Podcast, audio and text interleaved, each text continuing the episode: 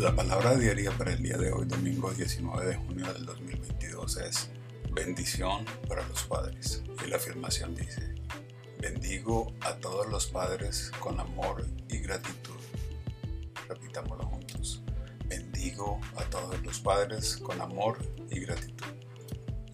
Siento gratitud por los padres y por todas las figuras paternas que cuidan de los niños y las familias.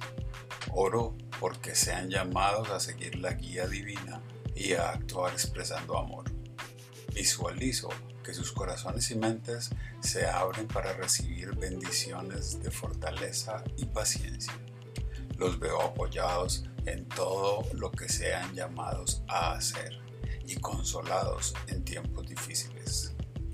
Oro también por los niños, jóvenes y adultos que recuerdan a sus padres que los preciados recuerdos les traigan sonrisas y que el amor compartido permanezca siempre vivo en sus corazones.